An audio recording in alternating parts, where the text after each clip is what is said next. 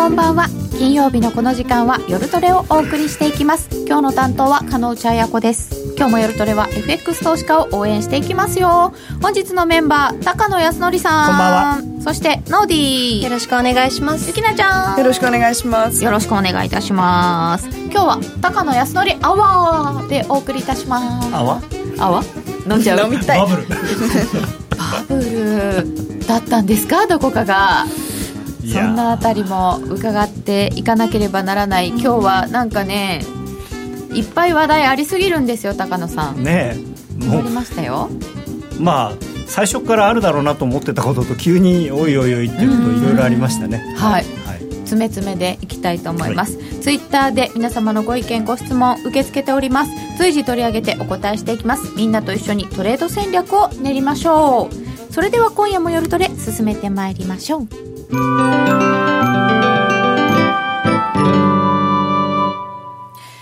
さてさて春の嵐になっておりますマーケットですが高野さんにじっくりお話を伺ってまいりましょう、えー現在1ドル105円31銭ユーロ円129円69銭近辺ユーロドル1.2315ぐらいということで、えー円高進んでおりますというはい。言い方でいいですかね、い、ろいろありました。はい。はい、どっから行きましょうか？まあ時系列というか一応大事な順というのもありまして一応パウエル FRB 新議長様の。まずは、はい。はい。まあ、なかなかパウエルさんもね、はい。あの就任初日にえダウが暴落するという華々しいデビューを飾られて。俺俺のせい？みたいな。やっぱ皆まああのさん就任すると何か起こるんですかね。よくあることではあるんですけどまあさすがに初日っていうのはあんまり記憶にないですね、ねだっはい。てまだなんか指名とかされてないっていうかなんか演説もしてないっていうか。そうそうしてないのになんかやっぱりみんなジャネットが好きだったんですよね。ジャネットさんがね。いやだからあの時 私あのこれ相場の女神っておっしゃってたなーって、うん。高野さんの言葉が蘇ってしょうがなかったですよ。あの温かい眼差しが なくなってしまってみんな急に嫌になったんでしょう。嫌になっちゃったんですか？ということでパウエルさんはいきなり洗礼を浴びた。はいのでえーまあ、えーこの間この間っていうか今週、はい。就任後初めての議会証言と、まあ、半年に一度のやつなんで定例のやつですけれども。なんかねいきなりやらかしてくれて、まあ、年3回の利上げ見通しが妥当かという質問に対して、まあ、直接的に4回とか言ったわけではないんですけれども経済に関する個人的な見通しは12月以降に強まったとか言っちゃって、まああの、黒田さんもね、やっぱり聞かれると強気なこと言いたくなるんだろうかなとは思いますけどね、中央銀行の人っていうのは。あーでこの12月以降っていうのはあの税制改革からですよねまあ、それは確かにあるんですね、やっぱりあのトランプさんのあの減税っていうのを、FRB の人は非常に高く評価をしていて、まあ、評価っていうか、いいとか悪いとかじゃなくて、これによって経済は加速するだろうというふうな意味で、あの高く評価なさってると。でそんなにその、まあ、最近よくその株が下がった時もそのアメリカの財政赤字に対する懸念がとかっていう記事が出てるんですけど、うん。アメリカの財政赤字に対する懸念で株売る人なんて僕いないと思ってるんであの言い訳、アメリカの財政赤字は別に懸念する必要がないというか、はい。あのーアメリカの国債が信用できなくなった時はあの自由主義経済が崩壊する時なのでああ、それほどアメリカの国債の信用力っていうのは高いですね。もうもはや AAA でもなんでもないんですけどそれでもやっぱり何が一番なんか一角安全別。そうですね。まあやっぱり背景にはあのいろんな軍事力とかそういうのもあってのことだと思いますけれども、国全体の力ですかね。やっぱり国がなくなっちゃったらね、うん。そん もう財政も何もあったもんじゃないですからね、はい、でもゆきなちゃんがすごく不思議そうに見てましたよ。本当か？みたいな。あまり気にしなくてもだからねこれはなんていうのかな約束事っていうかで今の自由主義経済っていうものを辛抱するんだったらアメリカの国債はもう疑っちゃいけない。うん、うん、信用力としては。はい。でもこう多少ねはい。利食い売りだったりね。まあまあまあそういうののだからなんていうか言い訳になってるんだと思うんですよ今ねはい、それとあとはパウエルさんがどういうふうにしてくれるのかなっていうのもあって一回仕切り直しをしたかったんじゃないかなと思いますね。そのもうイエレンさんの場合は副議長をややってるところからある程度どういう考え方をしている人なのかっていうのが分かったのが特に今回パウエルさんはあんまりその経済のことを今までお話をなさってないし、うん。まあ経済学博士でもないし、はい。まあ、どんな人なんだろうっていうので一回こうポジションを軽くしたかったのかなっていうところですよね。でもこれ、個人的な経済の見通しは、はい。個人的なですけど、12月以降に強まって、はい。そうすると、利上げが4回になる？ってそうですね。いう感じになって、はい。金利が上がるよね、はい。っていうことですよでね。株はやっぱりちょっと一回リグった方が安全かなと、うん。まあ、別にだから暴落って言ってもあの本当にチャート見ればあれですけど上がりすぎたところが少し修正してるだけなので、あのまあ、そういう意味では一回その利食いのなんていうのかな言い訳にされたと。でまあ、すごい強気なんですよね、言ってることはね、過去数年直面していた向かい風の一部は追い風となったとまで言ってるんで、ではい、でインフレ率が目標に向けて上昇しつつあるとの予想に対する自信を強めるデータが出ているとかですね、今後2、3年、景気はかなり強い状態が続く。ということは、だからトランプさんが大統領の間は、経済はいいっていう感じでおっしゃってるんですよね。うんうん。うん。まあ、ただね、この人、この人って言ったから言ったら、まだね、僕、あんまりパウエルさんはね、ファーストネームで呼びづらいんですけど、ゼロームじゃないですうんじゃないですね、だって昨日あの今、そのインフ賃金がね、はい。インフレが加速するという証拠はどこにもないみたいなことをおっしゃっていて、うんうんうん。なんで言ってること違うじゃんかみたいな。えちょちょっと火消し、そうそうそうそう。なんかね、まだ信用しきれない。そうなんかあんまりね、信用できない、で債券の方はそこまでね、しかも反応してないんですよね、あの FF 金利が織り込んでるあの年内の利上げの確率なんかも、そんなに上がっあのなんていうのかな、前と変わってないので、だから株はすごくあのは反応しましたし、10年債の金利は一時ばっと上がりましたけど、もう下がっちゃってるし。うんそういう意味では、そんなにシリアスには捉えてないのかなと、で結局、前から何回も言っているように、もう一人のその金融政策担当の副議長が誰になるのかっていう方が、多分大きくて、パウエルさんは、まあ、その人にこう説得されて、そうなんだ、そっか、そうだな、きっとっていうふうに。そうだねってなっちゃうんですよ、多分。そう。まあ自分は専門家じゃないっていう意識も、だだからこそすごく勉強なさってるっていうふうにはいろいろ報道なんかでは聞いてますけどね、で、ね。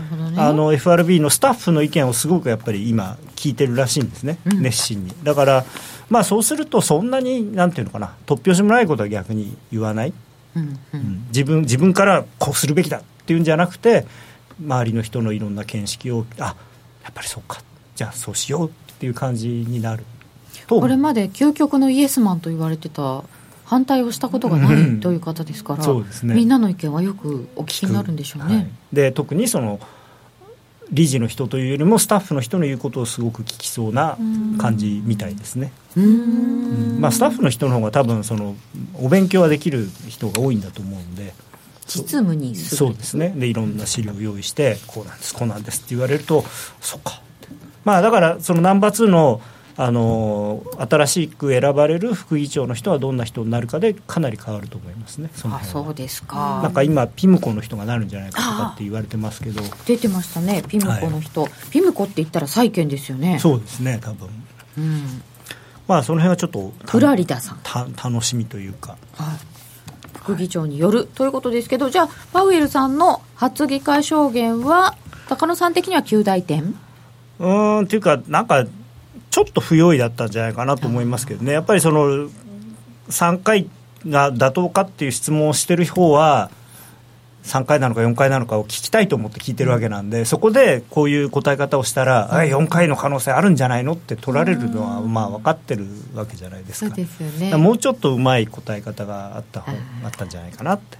まあその辺は初回らしいまあそうですね。まあ初回だからしょうがないかみたいな。ということで。もせっかくねニューヨークダウン戻ってたのがね、また下が下がっちゃいましたからね。まあでもあの日はね3歩進んで1歩下がっただけだったんですけどね、そまあ、の後がね、そその後がねずっと、うん。であと、まあ、順番を追うとですねちょっとアメリカから離れちゃうんですけど、はい。あのこれもおこの間出た EU のブレグジット協定案の話、これはなかなかね強烈でしたね。EU が EU がねかなりこれは作戦練ってきたなっていう感じで。そうですか、はい。えー、えーどういうことですか？ただええ。ユンケルさん、これ右側の人ユンケルさんですけど、はい曰くはい。やいやこれまでの話し合いをまとめただけ字にしただけだから何にも新しいことなんかないよって言ってるんですけどうわとにかくそのメイさんのはい。お願いを全無視？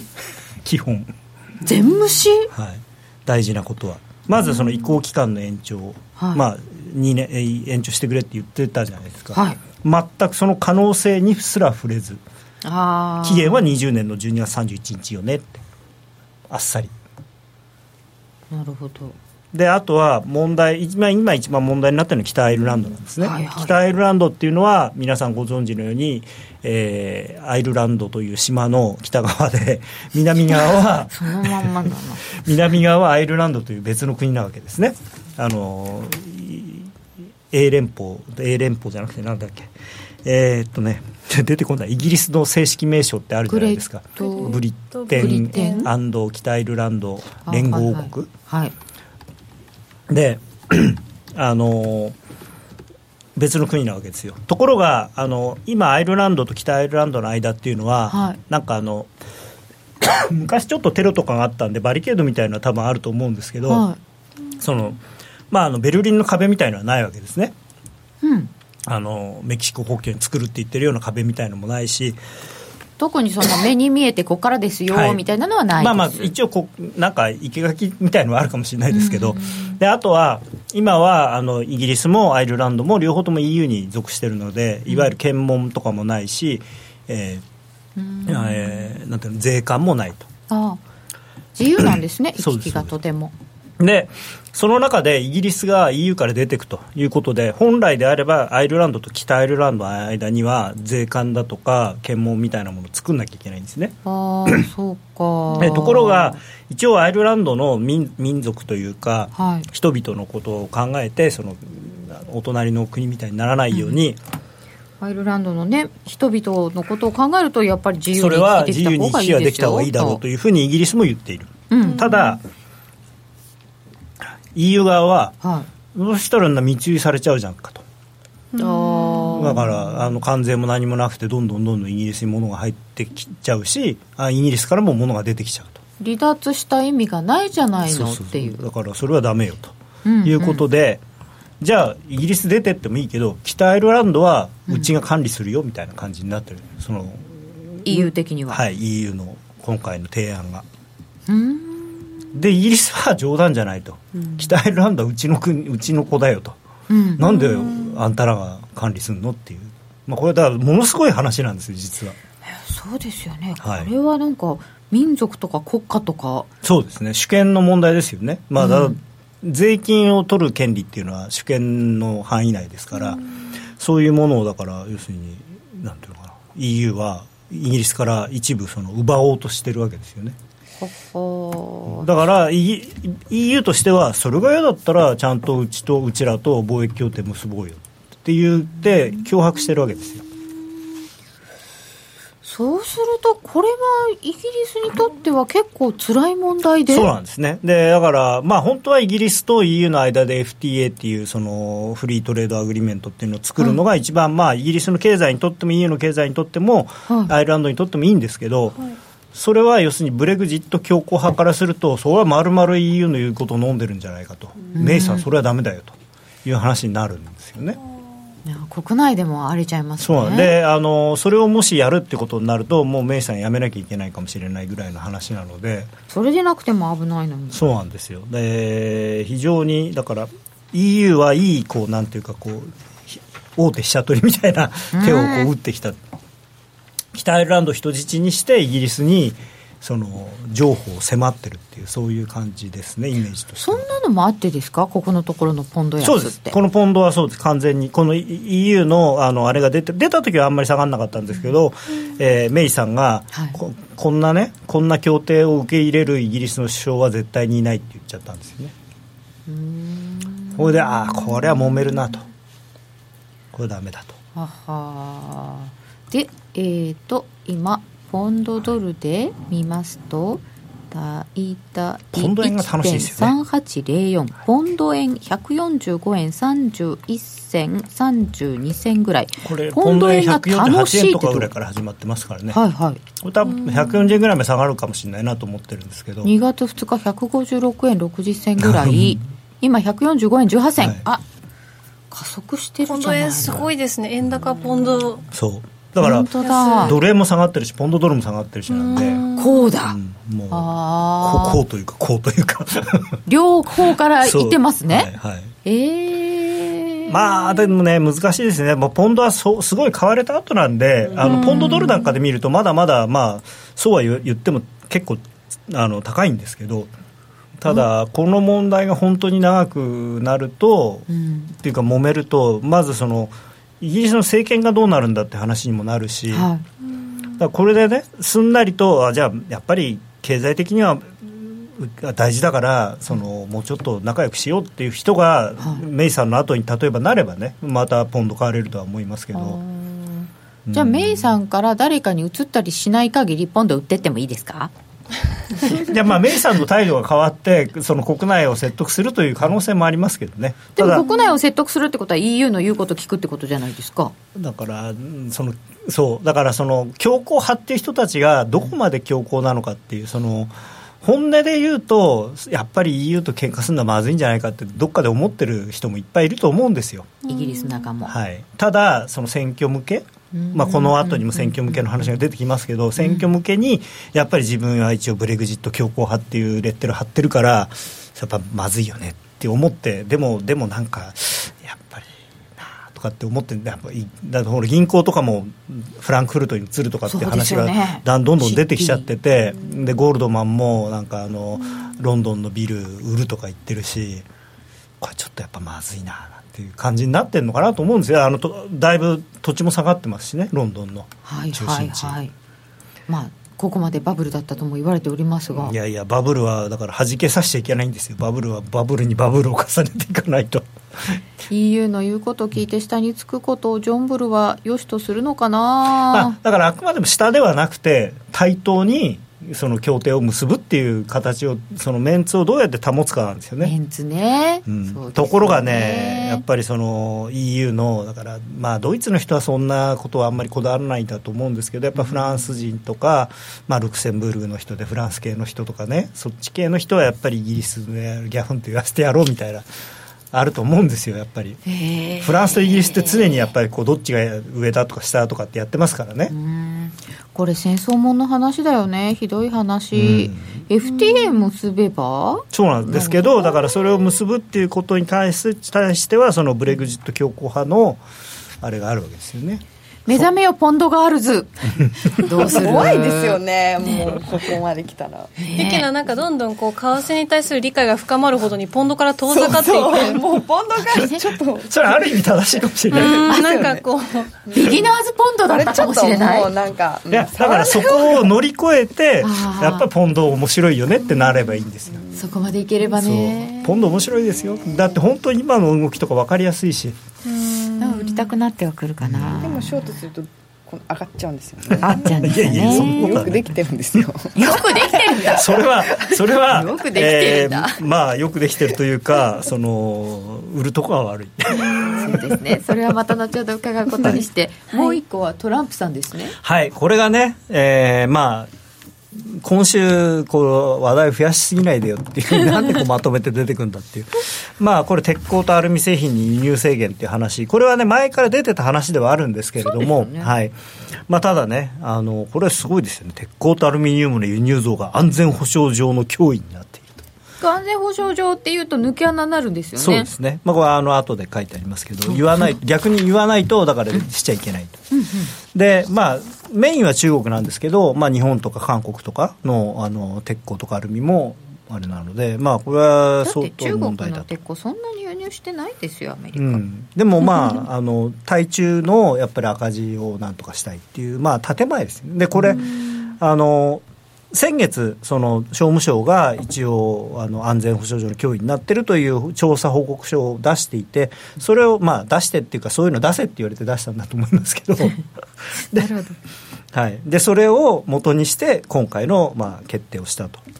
で今ねさっきあのちょうど、えー、鹿野さんおっしゃったようにその WTO でその一方的に輸入制限っていうのはしちゃいけないよと、うん。ただ安全保障上の問題だったらそれはしょうがないよねと。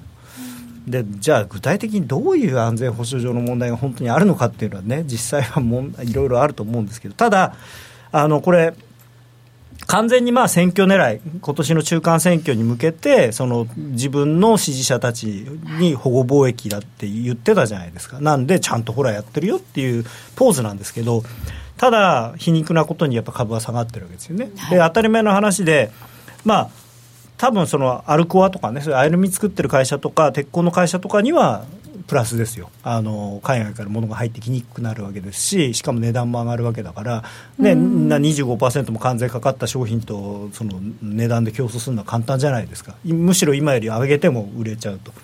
ところがですねまあ作ってる人より買ってる人の方が多いわけですよね。はっきり言うと。そうね。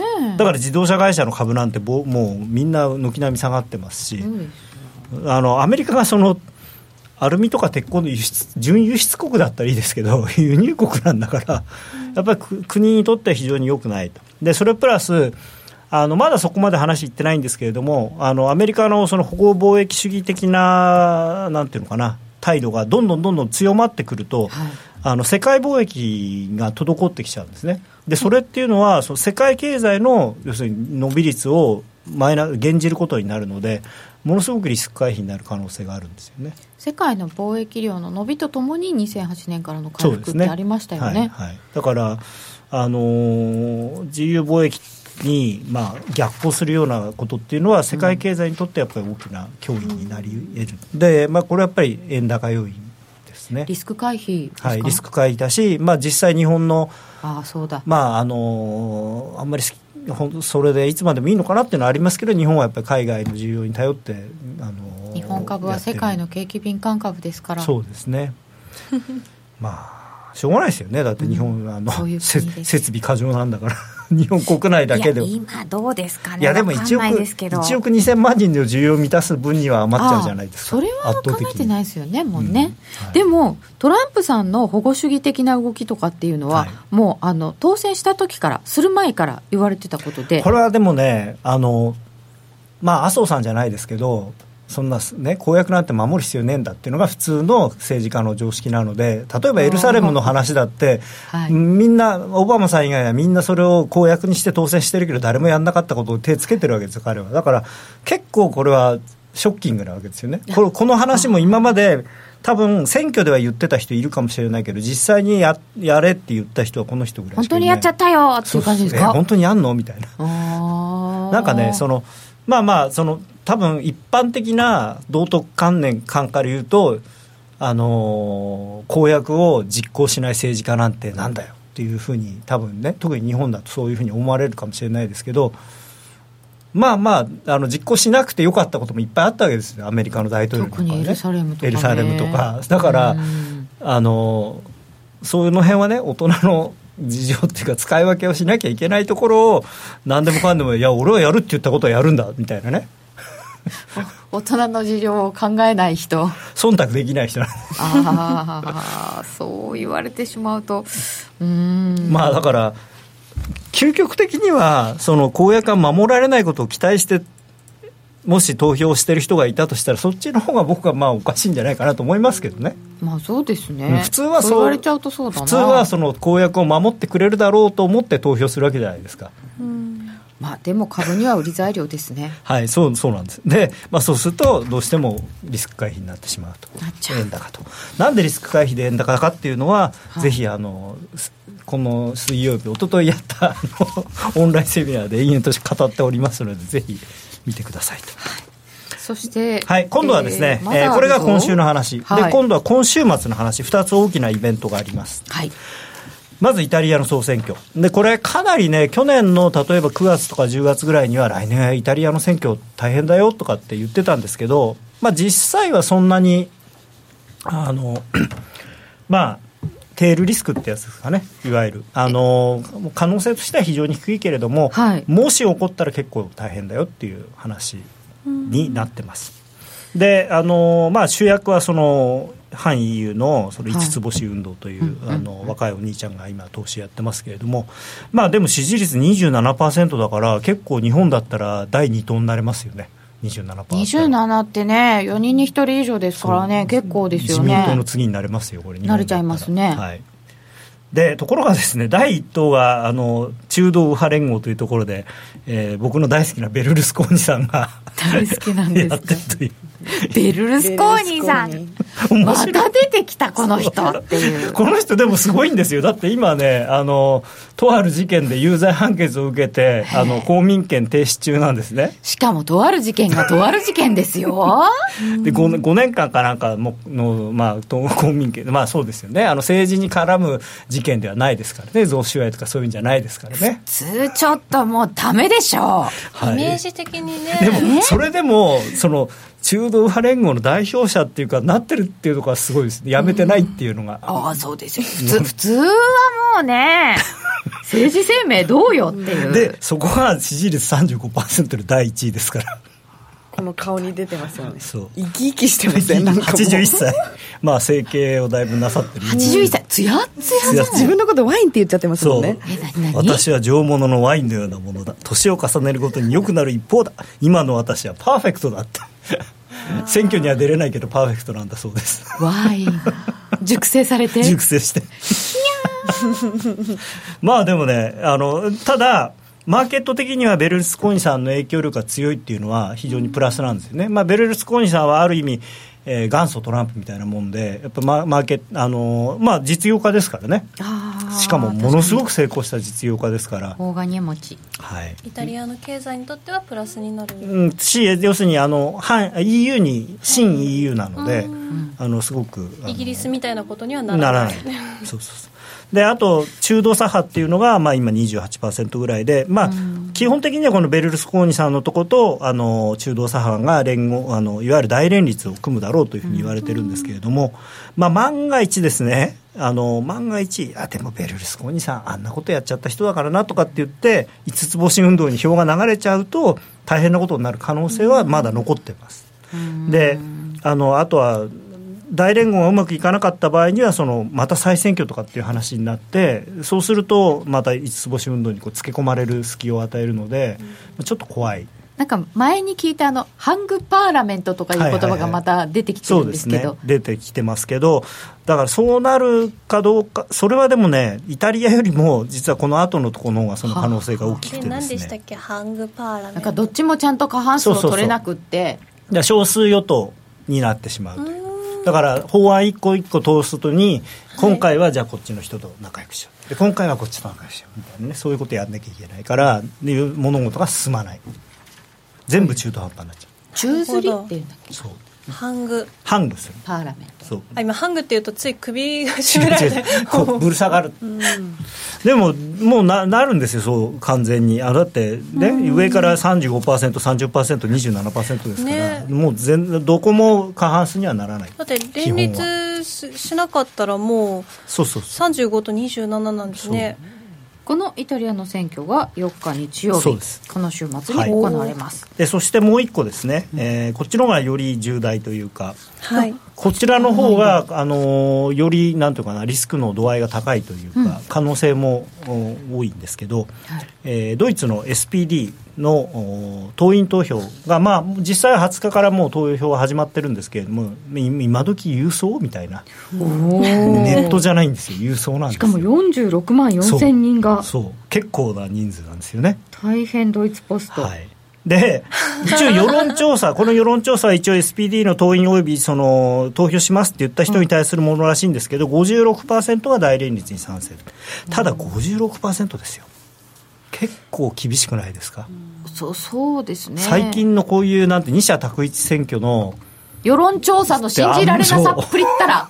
そう。もう結構いい加減なんでこう6%だと結構微妙かなと。でしかも大連立に反対してた人たちがそのこの投票が始まる前にすごいみんなに入ろう入ろうっつってやっちゃったんですよ。あ入党させてしまった。反対するための入党者が結構えー。駆け込み入党みたいな、大連立なんてダメだよねっつって。これ大連立もしできなかったら？できないと、あのーそれこそ少数与党、ハングパーラメントみたいのをやる可能性もあるんですけど、あのー再選挙っていう可能性が結構あって、ただ、まあ、大統領は再選挙はするなって言ってるんですけど、でも大連立できないとなると、まあ、再選挙やむなしになるのかな。で再選挙、はい。だとメルケルさんはもう出ないって言ってるので今回再選挙になったら。そうするとメルケルさんいなくなっちゃって EU は一体誰を信じたらいいんだろ支柱がなくなる。うそう。だからお母さんいなくなる。お母さん。ジャネットなき FRB のような感じであの、メルケルさんなき EU はどうしたらいいんだろうみたいな。えでもこれは誰が決めるんですか？再選挙するかどうかって。最終的には大統領が、まあ、一応ただみんながややめちゃえばもうするしかないですよね。だからこれはもし否決された場合はとりあえずユーロは結構売られると思います、おはい、ユーロ売り材料。嫌なんですけどね。嫌なんですか？たださすがにドイツ人なんでまあそこまで混乱は好まないんじゃないかなと。気質的には寒いし。今ね。今そういちょっとう問題機動力が落ちてるみたいな。そう。いややっぱ寒い時ってなんとなくこう投票率下がる。ああんまりこういや投票率関係ないです。あの郵便なんで。でも郵便局行くのも面倒とかありますよね。あんまりいやでも投票率低いとこういう時はそあの反対の方が多分多くなると思う。あのだってその反対票を入れるためにわざわざ今回入党した人がそれなりの数いるらしいんで。私は今もうこの郵便料金がいくらぐらいなんだろうって。知らん。5 6千万ぐらいですああのそこの46万人でね。そうそうあの片道だったら3000じゃあ万ドイ弱で。ツポストちょっと儲かるみたいな。そうそうそう。面白いな。本当かな。えじゃあユーロここで一気に売り材料が出ちゃうと。もしでもしですよ。はあの五つ星買って大連立できないってなったらそれはユーロ僕のユーロドルの予想は結構収危機危機に瀕するかもしれない。いああそうか、ユユーロが。ただこれ両方ともだよねっていうふうになればあのそうだね。たうん、そうだねになればあのユーロはまあ多分まあそれでも100ポイント200ポイントだと思いますけどね買われる方は。うん。まあそっち方向かなと。うん。でチャートを見る限りは月足のチャートなんか見るといいとこで跳ね返ってるんでん。まあまあきっといい方に出るのかなと。うー。ん。確かに。サポートラインぴったりで止まってるんで。あそうなんですね。だからまああユーロ売りにはならないのかなと。あのななるような材料にはならないのかなという。戦略はまた戦戦略はまた後ほどはい。伺いたいと思います、えーいっぱい材料をこなしてきました。それでは一旦 CM です。あの名実況をもう一度。永久保存版実況 CD 白川二郎実況名勝負セレクション。ただいま好評発売中オグリコールでおなじみ1990年有馬記念をはじめ記憶に残る厳選14レースの実況を完全収録。感動の名場面が鮮やかによみがえります。鈴木よしこさんとのスペシャルトークも収録してお値段は税込2000円。送料が別途かかります。お求めお問い合わせはラジオ日経ネットショップサウンロードまで。グローバルヘルスカフェ。途上国へ赴き医療システム全体の向上を目指すグローバルヘルス。番組ではマスターの明石医師とカフェの常連客が国際医療協力を取り巻く技術革新や経済の動きなどの新しい潮流について語り合います。放送は毎月第3火曜日午後5時30分から。どうぞお楽しみに。さて引き続き伺ってまいりますが今日は1ヶ月に一度の高野さんのトレードレクチャー。今日はデイトレードの考え方というテーマです。ちょっとあの積極臭いことを言おうかなと思いましてたまには。説教臭いこと説教っていうか、うん、こうあるべしみたいな。こ聞きましょう。聞きましょうとかちょっとでもね偉そうになっちゃった。そんなにあのーまあ、宣伝なんですけど最近あのツイッター最近というかまあここ34か月やっておりまして、えーおかげさまで徐々に見ていただいている方も増えていまして。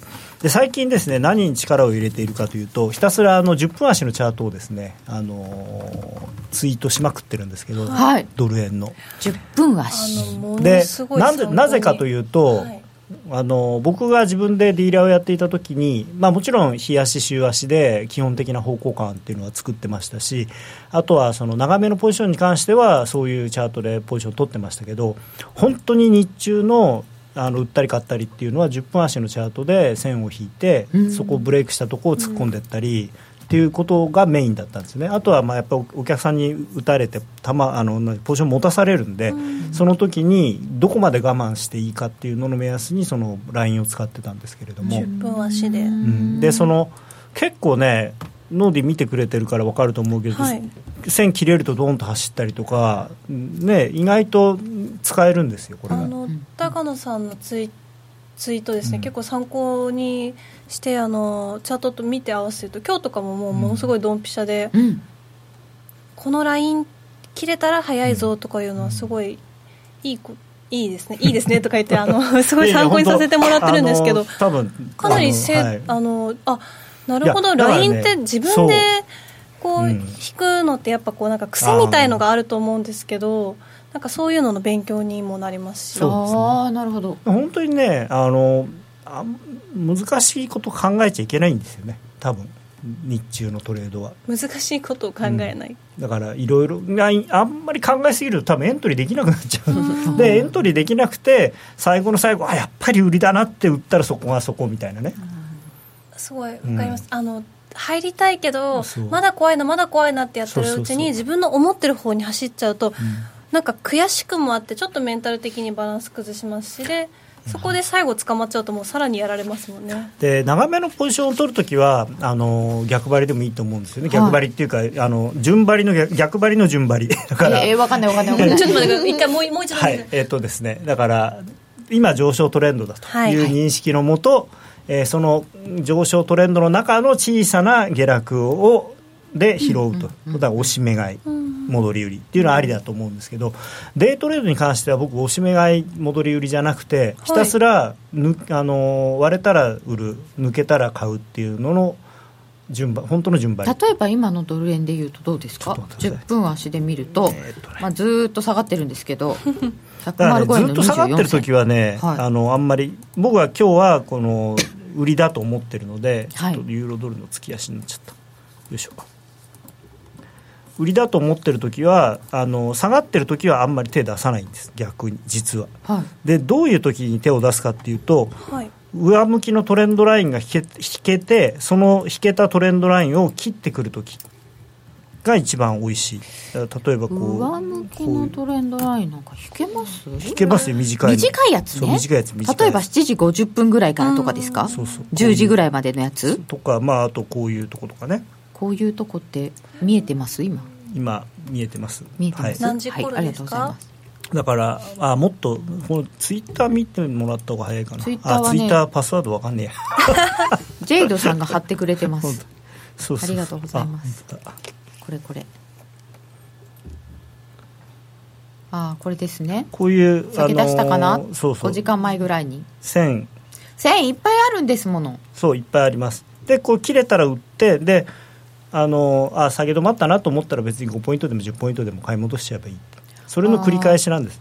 大体ずっと下げてるなっていう時にそうです。こう逆の方向に行っているトレンドラインが引けてそのれをはい。下抜けてきた時に売る、そう。で今日今日だったらそうですね。だから逆に冷やしを見て上がってるなと思ったら逆。うんうん。あのそのひ細かい下げのところで線を引いて本当にそれだから短い線でいいんですよ。それを抜けるときに買うってやってると、まあ、それで積み重ねる、なぜ10分足ですか？ってご質問いただいて。ますこれがね、うん。すごいんです。すごいんです。昔ね10分足しかなかったんです。日中のチャートそういう理由ですか？はい。へえあとねやっぱり1分とかだとあのノイズが多すぎてあの、もうなんていうかな騙しばっかりになっちゃうと思います多分。うん。でほん本当にこれは賞味の話僕が使ってる冷やし4時間足10分足っていうのは、えーその昔のロイターロイターさんのそのこういうこういうちっちゃいねポケット端末みたいな。じゃなくてい一応4インチだとモニターだったんですよ昔。ロイター4インチじゃないかな。4インチぐらいこのぐらいの大きさの黒字に緑の字が出てくるんですけどそういうので見てた時のチャートがそれしかなかったんです。だからこれ別にねあの俺は1分がいいんだっていう人は1分でいいと思うんですよ。まあでもあんまり1分はちょっと細かすぎると思いますけど5分でも10分でも15分でもいいいいんで自分が見やすいと思うものでやればいいと思います。でいつもあのセミナーなんかで言ってるんですけど自分がこれがいいなと思ったらしばらくそれを使ってみて実際にトレードに使ってみてあのうまくいくかどうか。あのすぐにああダメだってやってるときもう多分絶対見つかんないんである程度あのこのこれがいいなと思ったら付き合ってみてでああやっぱりダメだったっていうのもまああると思いますそれは。ちょっと慣れるまでには時間がかかるし、であとはそのすごくせっかちな人だったらもしかしたら1分足とかティックの方がいいのかもしれないし。10分足ぐらいからじゃあちょっと慣れる。そうですね。試してみて。10分足ぐらいじゃないとあのお手洗いも行けなくなっちゃうんで。確かにねえー、ゆきなちゃんどうですか？10分足ってあんまりいつも見てたりする？10分の方が見ますね。あ逆に本当に？1分は。ね、うん。もう見ててもわかん目がこんなになっちゃう、うん。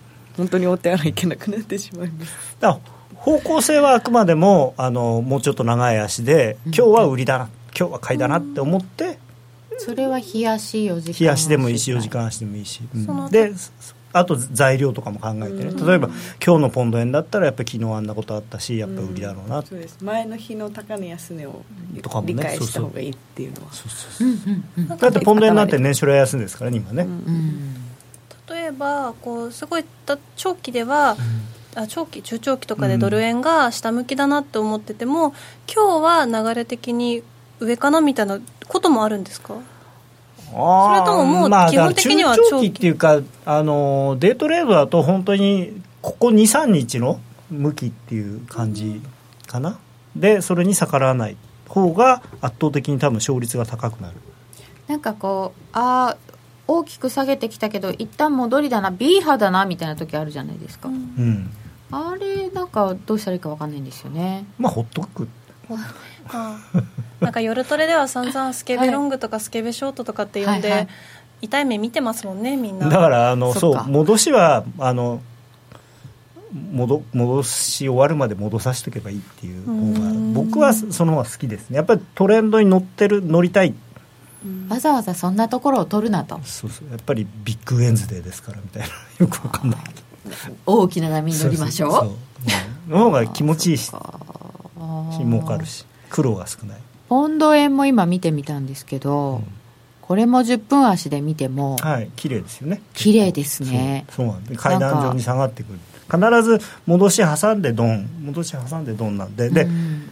利食いはっていう質問がありましたけど利食いは本当にドンって言って止まったらもう利食っちゃえばいいんです別に。あのもうそこからあと伸びてもほ関係ない別に。またそういう逆向きのうんチャンスが、まあ、デイトレードだからはい。必ずありますから、まあ、あとその一番大事なのはやっぱりね僕この勝率を気にしすぎないっていうのをすごく大事に皆さんに思ってる、やっぱり勝率高い方が楽気が楽だし、うん。あれなんですけど勝率っていうのはあの僕書いたように結果だと思うんですよね、はい。それは自分でコントロールすることはできないんですよ、うんうん。結果勝ったか負けたか。でもちろんけなるべく勝率が高くなるように努力はする必要はありますけれどもただ最終的にはあそのその日によってうまくいかない時もあるしそれをコントロールしようっていうのは無理なんですね。自分は6割にする7割にするんだって言っても。でそうじゃなくてコントロールできるものをコントロールしましょう。でコントロールできるものっていうのはリスクリワードなんですね。リスクとリワード、うんだからもうとにかくちょっとでも逆いったらすぐ切る。デートレードだったら本当にもう本当数ポイントでいいと思いますよ。あのよく前の番組でも言ってましたけど、はい。あの僕がディーラーをやってた時だったら例えば今下がると思ってマーケットでバンと売って次の瞬間また同じ買いのレートが出てきたらもうそれでやめるぐらいの感じだったんで要するに下がると思って売ってるのに下がらなかったんだからあまあこれは失敗だと。まあ、その頃ちなみにスプレッドインターバンクで普通に3戦ぐらいあったんで3戦ぐらいやられるんですけど。負けだだって今はだって3銭取りに行きますもんね。そうだよね3銭取られちゃったらね。ありがたいえそして時間帯季節要因なども考えるそうですね。あの、やっぱり例えばロンドンの入り口とかニューヨークの株が始まる時間、まあ、それぞれの株が始まる時間っていうのは割とトレンドが出やすいんですよね、はい。だからそういう時間に自分の持ってた方向に動き出したらどんどん乗っかっていくとか、うんうんあとはまあ季節要因っていうのはあのちょうど今なんで言いますと、その2月後半から3月の半ばぐらいっていうのはどうしてもレパトリとか、まあ、要するに自例えばお金が買えるうん、あの自動車会社さんがアメリカにいっぱい子会社持っててあとなんだ、えー工場持って。で向こうでオペレーションやって儲かりますと。で儲かったお金を、えー自自社っていうか日本に戻すっていう、そういうのが多いですし、まあ、あと2月の後半でいうと保険会社なんかが米国債の利払いが年に2回あってそれの1回が2月にあるのでその受け取ったやつを日本に戻すとかっていうので円買いが出やすい時期なんですよね。2月の14とかあの辺そうですか？まあ、ただあの、別にその日に必ずしもやらないんで、あの多少、その生命保険会社とかの人も相場感があってやってるので、で別に3月末までに金、待つというかね、正確に言うと、多分2週間ぐらい前までに金額をこが固のめたいんだ。固めればいい。ああの、ー。そう、経理の人に怒られるんで、早くしてくださいって言われる、いくらなんですかみたいな。そこ経理の人に怒られるからっていう理由なんですか？そうそうそう。面白いな。いやだってぎ銀行のディーラーだってそうですよ、もう12月後半になると、もう数字動かさないでくださいって言われちゃいますから、経理さん強い。決算大変なんですからって言われたら何も言えないんで、そうんだ。パトリー減ってるっていうのはありますか？いやー、減ってないと思いますよ、だって、あのーまあ、もちろんね、その長い、何十年前に比べると割合は減ってるかもしれない、あのアメリカで稼いだ金はアメリカでまた再投資するっていう方向なので。でもあの再投資ばっかりしてるわけじゃなくて やっぱり最終的に利益を取らないと、うん。だって再投資し続けてたら結局お金儲かんないじゃないですか。やっぱ懐入れないといけないんで。なるほど。うん季節性も考えましょうということで、今日はデイトレードの考え方伺いました。お知らせです。約定力で選ぶなら FX プライム by GMO レートが大きく滑って負けてしまった。システムダウンで決済できず損失が出た。などのご経験がある方は FX プライム by GMO のご利用を検討してください FX プライム by GMO では数多くの勝ち組トレーダーが認める約定力と落ちないサーバで安心してお取引いただけます。FX プライム by GMO のホームページでは勝ち組トレーダーのインタビュー記事を公開中。勝ち組たちの取引手法を学びたいという方は真面目に FX で検索。株式会社 FX プライムバイ GMO は関東財務局長金賞第259号の金融商品取引業者です。当社で取り扱う商品は価格の変動等により投資額以上の損失が発生することがあります。取引開始にあたっては契約締結前交付書面を熟読ご理解いただいた上でご自身の判断にてお願いいたします。詳しくは契約締結前交付書面等をお読みください。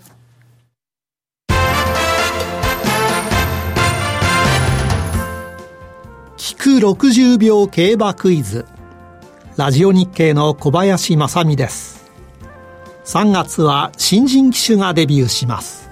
サニーデイズだゴール12番サニーデイズ安城藤田七子騎手 JRA 初勝利達成です。2年前にデビューした藤田七子騎手が JRA での初勝利を挙げたのは2016年4月10日でした。さて初勝利はどこの競馬場でのレースだったでしょうか。正解は競馬実況ウェブの中の挑戦聞く競馬クイズで発表いたします。今週末もラジオ日経の競馬中継でお楽しみください。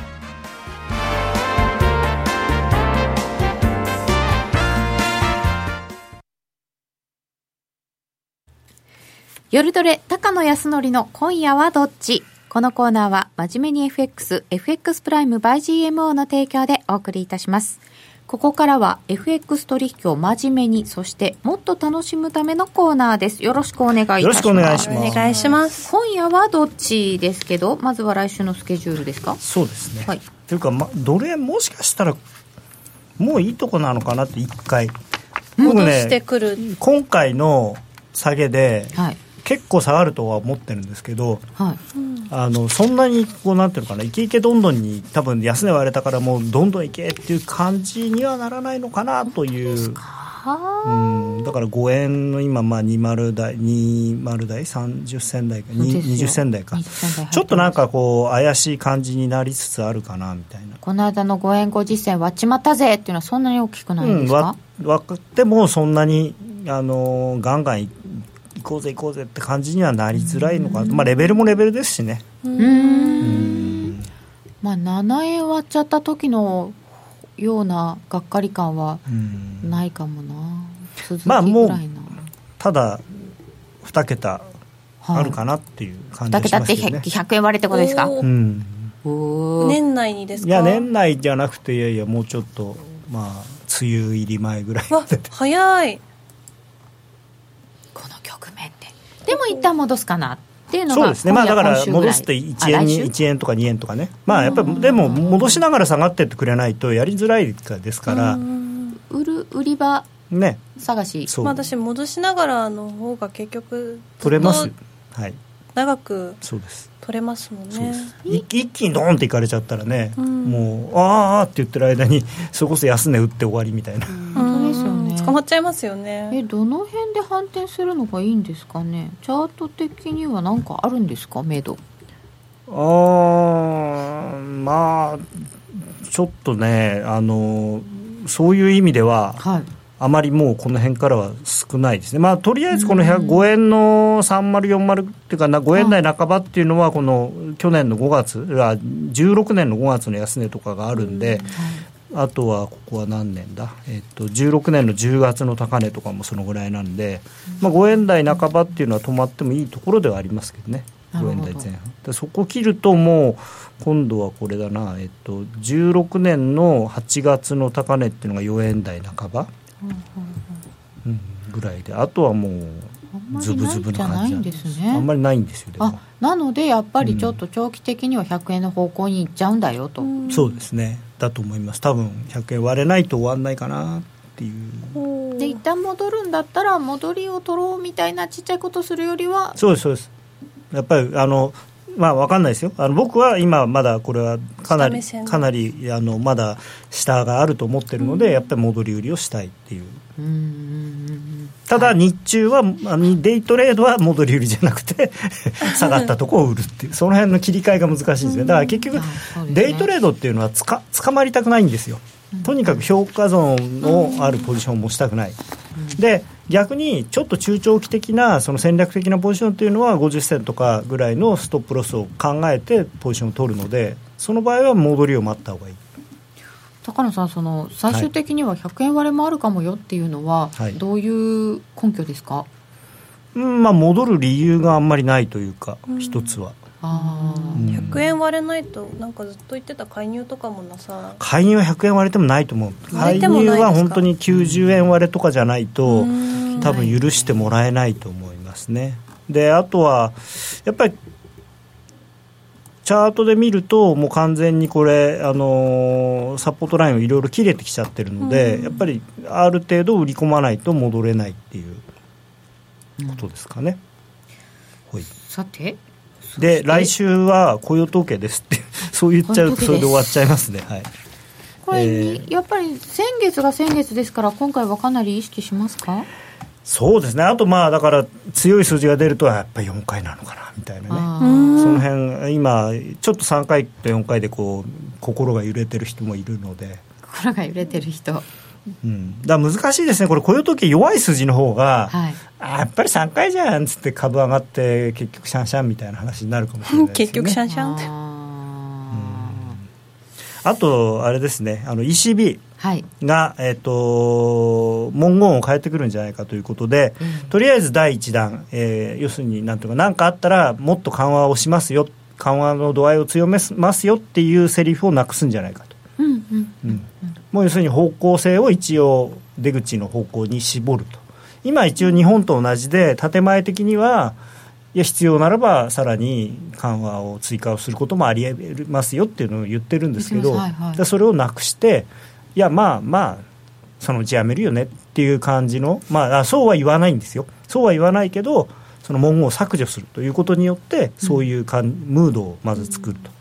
で6月とかにまあそろそろ年内ぐらいかなとかっていうメッセージを出すと、6月。うん、順番的には。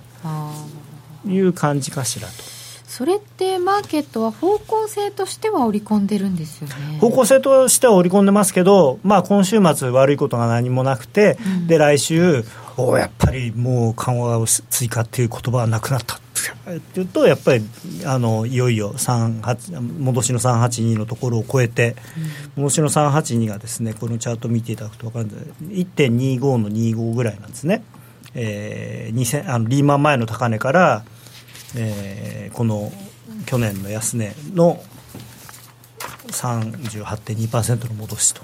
ユーロドル月足、あーこれで1回ね、この三役好転になりかかったんだけど、またあの抵抗体の中に戻ってきてたのが、今度こそ、まあ、抵抗体をしっかり上抜け終値ベースで上抜けて、まあ、三役好転になって、で、えー、1.2525を抜けると、次に待ってるのは、この超長期のレジスタンスラインと、でここを抜けると、もう気がついたら1.32みたいな。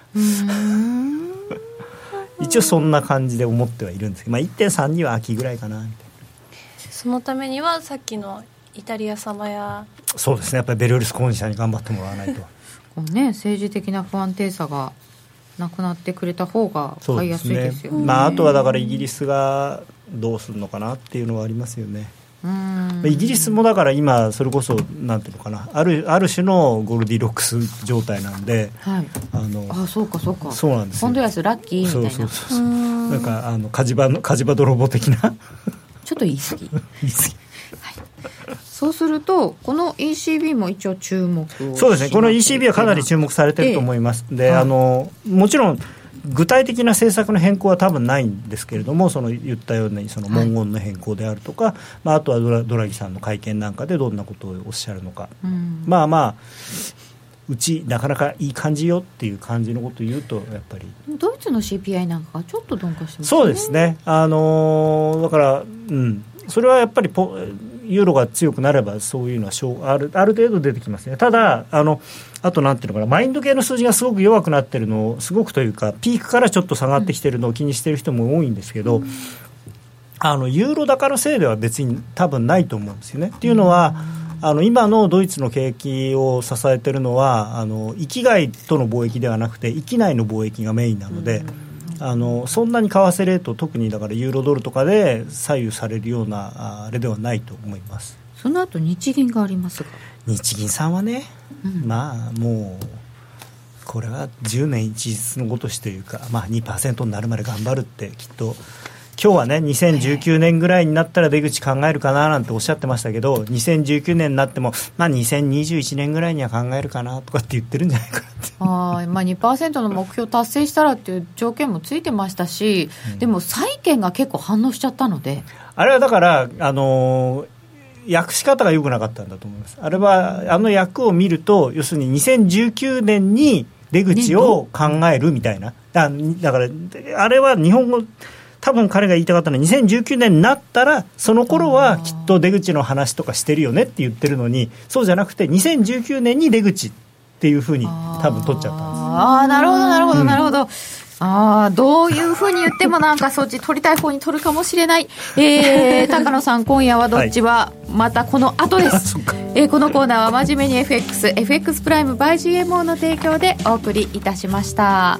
えー本当に今日は思っていたよりも話題が満載になってしまいました。しまいました。突っ込まれたことがいっぱいありました、えードル円が現在105円の43銭ぐらいとなっております、えー高野さんのお話の続きはまたこの後伺いますのでお時間許せばお付き合いください、えー、ノーディゆきなちゃんどうもありがとうございました。ありがとうございました。高野さんありがとうございました。それではラジオの前の皆さんとはお別れです。さようなら